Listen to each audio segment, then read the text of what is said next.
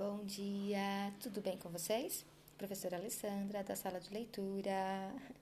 A nossa leitura de hoje é sobre o, a brincadeira dos escravos de Jó, tá bom? Nada indica que Jó tinha escravos, e muito menos que jogavam o tal do caxangá. Acredita-se que a cultura negra tenha se apropriado da figura para simbolizar o homem rico da cantiga de roda. Os guerreiros que faziam zigue-zigue-zá seriam os escravos fugitivos que corriam em zigue-zague para se despistar do capitão do mato.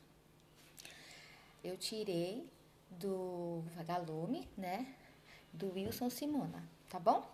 É um pouquinho da história dos escravos de Jó, né? Escravos e o Jó, né? Agora, vamos na parte mais legal, né? Como que brinca?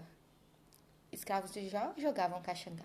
Então, você pode pegar pedrinha, pode pegar um copo, pode pegar uma colher, pode pegar uma tampinha, pode pegar um milho, pode pegar um feijão, né? Só que é pequenininho, mas o, se você quiser uma coisinha maior, ficar, né? Para você mobilizar, mexer, é bem mais legal.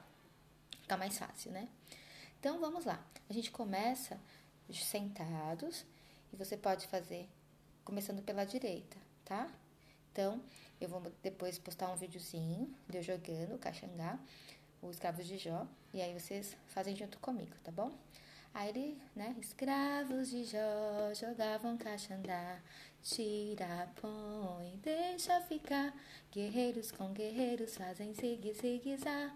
Guerreiros com guerreiros fazem zigue, zigue, zá.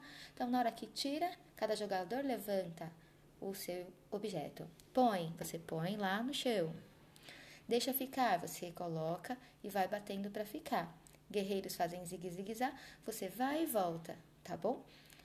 Para ilustrar melhor essa atividade, essa brincadeira, eu vou postar um videozinho brincando, tá bom? Eu vou utilizar lápis coloridos, tá bom? Te espero aqui no vídeo. Um beijo, vamos lá?